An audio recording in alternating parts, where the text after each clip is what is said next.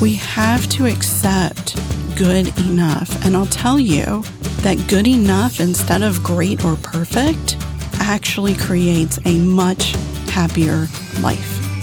So when you're super resistant to the phrase good enough because you think it's a cop out, I want you to remember that good enough as a goal offers you more room for joy. It offers you the opportunity to feel good so that you can do good for others. Welcome to the Parenting ADHD podcast, where I share insights and strategies on raising kids with ADHD straight from the trenches. I'm your host, Penny Williams. I'm a parenting coach, author, ADHD aholic, and mindset mama honored to guide you on the journey of raising your atypical kid. Let's get started. Welcome back to the Parenting ADHD podcast. I'm super excited to have you all here and to be talking a little bit today about the fact that we have to feel good to do good. I was listening to Brene Brown's podcast Unlocking Us the other day. I listen to it often. I'm a huge fan of the podcast and of Brene, of course. And I was listening to her episode with Dr. Vivek on loneliness and connection. And the statement came up that we have to feel good to do good. And I just felt that in my bones. I was so inspired by that statement because a lot of what I teach you parents about raising kids with ADHD and other neurobehavioral and neurodevelopmental disorders is that we have to be calm. We have to be um, not angry and sad all of the time, right? To do the best for our kids. And so this statement, we have to feel good to do good just alarm bells went off. It resonated so strongly. And so I wanted to really dive into that idea with you guys and how that really impacts your parenting. There are kind of four aspects in my mind of how we work on feeling good ourselves, right? This is self-care, really. Self-care 101, right? And that's the first aspect is that I have to take good care of myself in order to take good care of others. People talk all the time about the oxygen mask theory and how that applies to parent self-care. If you're on an airplane, they will tell you that your oxygen mask will drop down from the ceiling if it's needed and that you should first put the mask on yourself, not even your child, not your spouse, first yourself which really flies in the face of how we feel in our culture about doing for ourselves as a parent, right? Like, how dare somebody say that I should do anything for myself first? But this is actually crucial because if we're not doing for ourselves, then we're not in the best space to do for others. So imagine if you put that oxygen mask on your child first, maybe your two children, maybe your spouse or an elderly neighbor in the plane. What is happening to you as you're taking care of everyone else? You're running out of oxygen, right? You are not able to breathe well anymore. If you're gasping for breath or if you're feeling like you're not getting enough air, how well are you doing for those kids, that elderly passenger next to you on the plane. How well can you do for them when you're running out of air? That's the whole crux of what we're talking about here. When we talk about self care, you know what self care is, why it's important. We all seem to ignore. And this is exactly why it's so important. Because if we're not feeling good, mind, body, and spirit, right? We can't do good for others. We have to put that oxygen mask on ourselves first because that is the way that we prepare to do our best for others. And that's what we're talking about with self care. And I'm not talking about a spa trip, a trip away with your friends, which right now during the pandemic, you're not doing anyway. Self care is every day on your own work. Those spa trips and those vacations are fantastic, of course. They are wonderful and they certainly can be part of your self care plan. But there's so much that you can do other than that. And I had a whole podcast episode on this on self care and all the different aspects.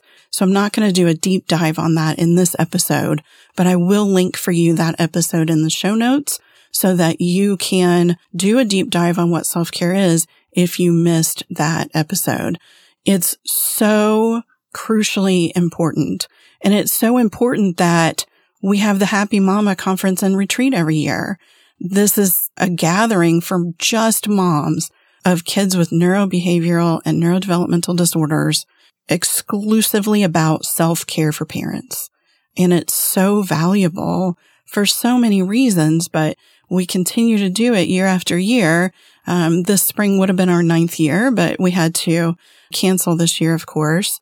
And because, you know, the, the longer I've hosted this retreat, the more I realize how crucially important self care is and how vast the ways that we care for ourselves are. And what I mean is stress management, taking a breath, getting a break. These things are self care, your mindset, the way that you think about ADHD, learning disabilities, autism, having a challenging kid, all of that is part of your self care. So if you're doing really well with managing your mindset, which is my second aspect of having to feel good to do good. This is how we feel good. That mindset piece is everything. And I've told this story on the podcast before, but I'll share it again for those who haven't heard it from me yet. I very much was kind of this victim mindset person. I thought things happened to me. I thought that it wasn't my destiny to be a consistently happy person. You know, I thought those people, they're just different. They have different personalities or different circumstances from me. And that that was not what was meant to happen for me. Right. And when I got to a place where I just didn't feel like living that way anymore, when I felt like there had to be a better way, even if some of it was life circumstance and personality, surely there was a way for me to feel more joy. I started researching, you know, looking at the studies on what makes people happy, um, looking at some psychology, and I came across the victim mindset versus the survivor mindset and realized that if I could adopt this survivor mindset, then maybe I had a chance of turning around kind of the tone of my everyday life. And it's been three years, maybe four now. And I can tell you it's miraculous. It totally works. The way you think about your life, your challenges, your strengths, your um, vision for yourself, your goals, everything, the way you look at your life colors the interactions that we have with others and the way that the people around us and closest to us look at their lives. Mindset is everything because when we have this survivor mindset, now we have hope, right? We're optimistic. We know things will get better. We accept that we have challenges, but they don't have to be the totality of our story. We know that there is room for joy and we realize that sometimes you have to let some stuff go. That was a big, big piece of this mindset change for me was letting go of all the little minutia, the stuff that really didn't matter as much as our culture tells us or our parents have told us or we thought ourselves. A lot of that stuff doesn't matter enough for us to be stressed about it enough for us to then put that stress on our kids about it, right? One easy example is grades. Smart kids get good grades, right? Kids who make the effort get good grades, right? If you work hard, you get A's and B's. If you're smart, you get A's and B's. That isn't always true, especially for our kids in our population. And does it really matter that much if we have an AB student or a BC student or even a CD student? What does your child want to do in adulthood? If they want to be a doctor or a lawyer, maybe they need to push harder to be that AB student despite having learning challenges or ADHD. But if they want to be a tradesperson and be a welder or an electrician or an artist, a singer, so many opportunities out there don't require that four year degree. So they don't require the most stellar grades and test scores in high school.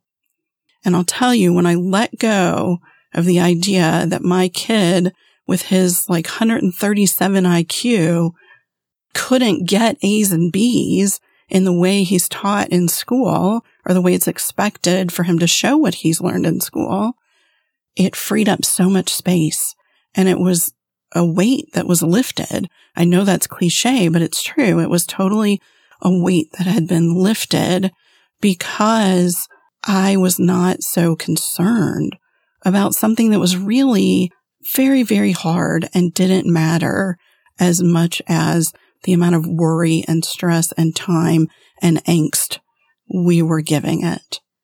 And this can be so many things. This can even be the acceptance and letting go of the fact that your child has differences, that your child is going to have some struggles. That is so hard. And it took me years, years of begging for accommodations and things and trying to find the right treatments and therapies and all of these things, thinking I could, you know, help him to fit in the box. When I realized that he didn't need to fit in the box, that he was perfectly okay out there outside of the box or making his own box, that was so monumentally freeing. And I still use that day to day to remind myself, you know, here we are struggling so much with virtual learning now during the pandemic. And my son's school refusal from in-person refusal has ramped up to like, you might force me to do school one day a week, which is really, really hard when he's 17 and a junior in high school and we're just trying to graduate, you know, reminding myself that there is good enough. And we always think that good enough is a cop out. But good enough is actually literally good enough. It's enough. We don't have to strive for perfect or near perfect because they don't really exist. We have to accept good enough. And I'll tell you that good enough instead of great or perfect actually creates a much happier life. So when you're super resistant to the phrase good enough because you think it's a cop out, I want you to remember that good enough as a goal offers you more room for joy. It offers you the opportunity to feel good so that you can do good for others. And it's all about that mindset shift. Again, that's your mindset that good enough is a cop out shift it. Everything about parenting kids with ADHD is about shifting, shifting those traditional expectations, shifting the way we think things should be done. There's that red flag word, should. Everything can be improved with the right mindset. I'm not telling you that you're going to will away your child's ADHD. We know that's not going to happen. What I'm telling you is that you can create an atmosphere, an environment, a life that is so much more fulfilling for you, for your child, your entire family, your close friends and relatives, your whole sphere will feel the impact when you feel good. And think too about times when you've been sick and you've just really felt very worn out and pitiful kind of after you were really over the sickness but you just still don't feel good yet, right? Think about how hard it is to get stuff done during that time when you just don't feel great. Think about what it's like for the people around you in the house. Do they come up and ask you to do things? Do they want to hang out with you? No, because the way you're feeling, while it's not physically contagious, is kind of mentally and emotionally contagious, right? We share our feelings and people absorb them. We don't just say them in their words that hover out there in the universe and dissipate. We feel each other. We are connected in that way as human beings. And so our feelings are absorbed by our kids. They are taking that in even when you can't tell that they are. You know, we think about different stories where you're talking to someone and you think your small child in the room isn't really listening. And later they say something hilarious that came from you that was kind of inappropriate because they actually were listening. That really is a good example of how our kids are pulling in that energy from us, those feelings that we're putting out there. You know, I always thought that this talk about different energies that people have was kind of this hippy dippy silliness. But what I've realized is different emotions have a different energy and we are putting all of that out into the world because we're human beings and we, you know, feel things in different ways. We talk about them or we are in a particular mood and all of those things that we're putting into the room are being absorbed by the others in the room. And so the energy, whether it's positive or negative that's coming from you is going to be equally impactful on those other people. So again, when you're thinking about how can I make sure that I feel good? We're not talking about faking this now. I want to say, I'm not talking about faking feeling good. I am talking about when you genuinely feel good, that's when you can do good for others. I even think about like cooking dinner. I hate cooking. I mean, I loathe cooking. I will find any excuse not to cook. I despise it. I despise trying to think of a meal that everyone wants. I despise cooking it and trying to manage the timing and all the different things going on at once. I despise the cleaning up afterwards, all of it. I hate it. And it's really unfortunate when you're a parent or a mom to hate cooking, but I do. And so if I am feeling really great, it's so much easier to power through that non-preferred activity. It's so much easier to go in there, cook, get it done, feed my family, make others happy, and move on.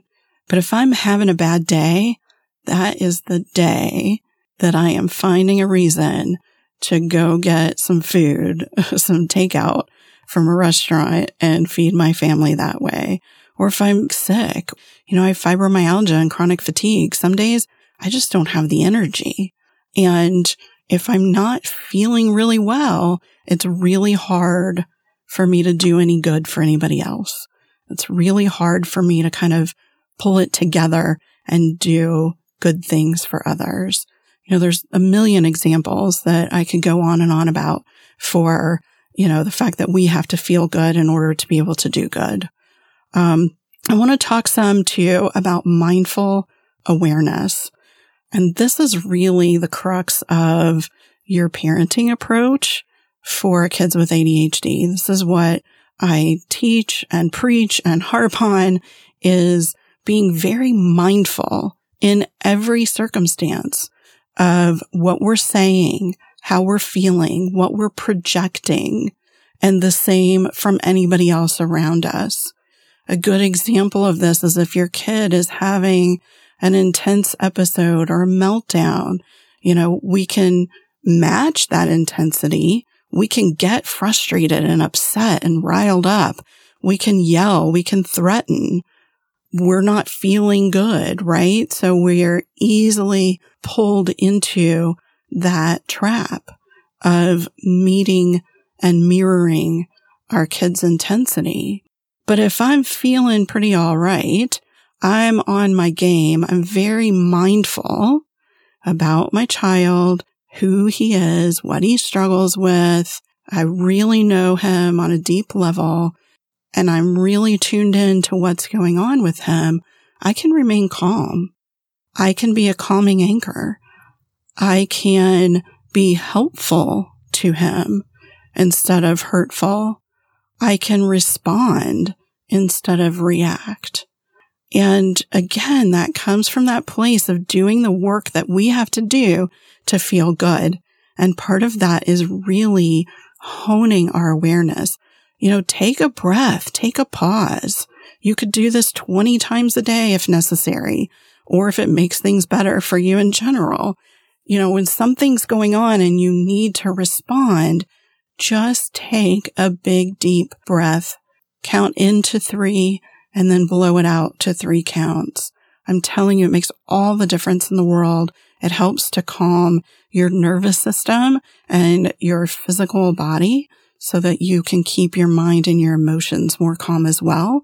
But it also gives you that moment to be mindful, to assess what's going on, to assess what a proper and effective and helpful response would be.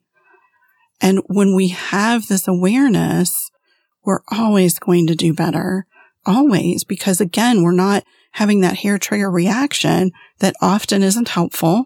That's often, you know, explosive ourselves or, you know, not compassionate, not empathetic.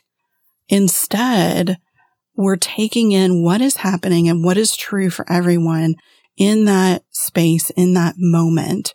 And we're going to act on that instead of acting on what we're seeing on the surface. It makes such a difference. This pause, this awareness, and it's a big part of helping yourself feel good from day to day.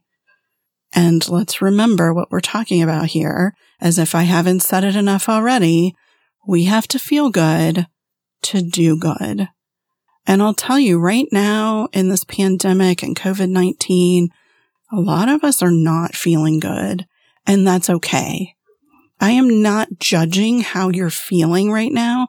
I'm not judging your emotions at any point in time. What I'm telling you is that you have to harness them. You have to take control of them. You have to recognize that you have control of a lot of things. Do we have control of this sickness, this pandemic? No. Do we have control of whether or not we can go about our lives freely, and leave the house, run to the store, hang out with friends, go to a barn for happy hour. No, we have no control over any of that. But what do we have control over?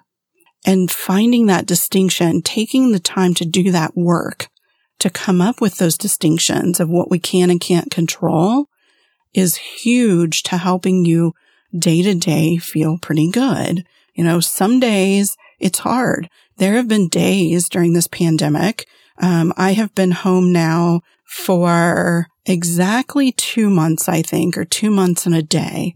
I have left the house for walks in the neighborhood, some, and I've left the house in the car three times. So three times in eight weeks, I have been out and I have tried to really ration how much news I look at. I allow myself once a day to get updated. I've been really mindful and purposeful about how I handle what is happening in the world and how it's affecting me right now. But there are days where I just don't have it in me to work. I don't have it in me to do much of anything. I just feel really down and defeated and helpless about the current situation. And that's okay. We're all going to have these days where we don't feel good. It's natural. So I'm not judging that, you know, one out of every seven days of your week, you really don't feel good. That's normal. It's natural. It's okay. What we're talking about is just this overall taking care of ourselves so that we can take care of others, taking care of ourselves so that we can feel good, so that we can do good for others. And I encourage you, of course, to listen to Brene's podcast episode with Dr. Vivek on loneliness and connection. You know, that's a huge piece of feeling good is feeling connected. This is really the most paramount thread of our culture, I feel like, of the human experience is connection. When we feel connected to others, we feel like we have a purpose, we feel good.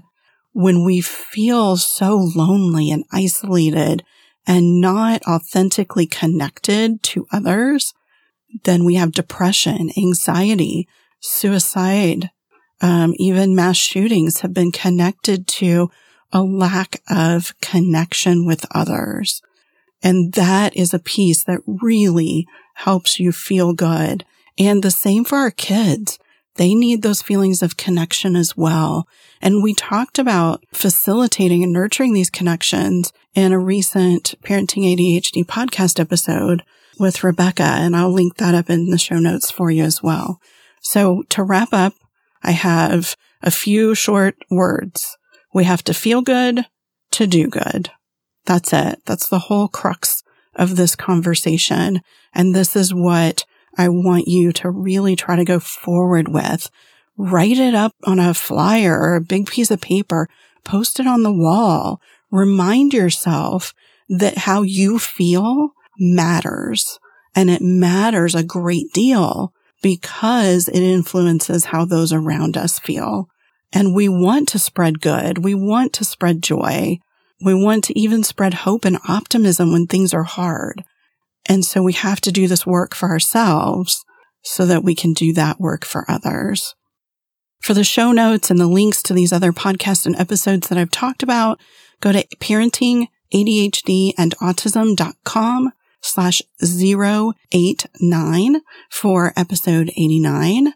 And I will see everyone next time. Thanks for joining me on the Parenting ADHD podcast. If you enjoyed this episode, please subscribe and share. And don't forget to check out my online courses, parent coaching, and mama retreats at parentingadhdandautism.com.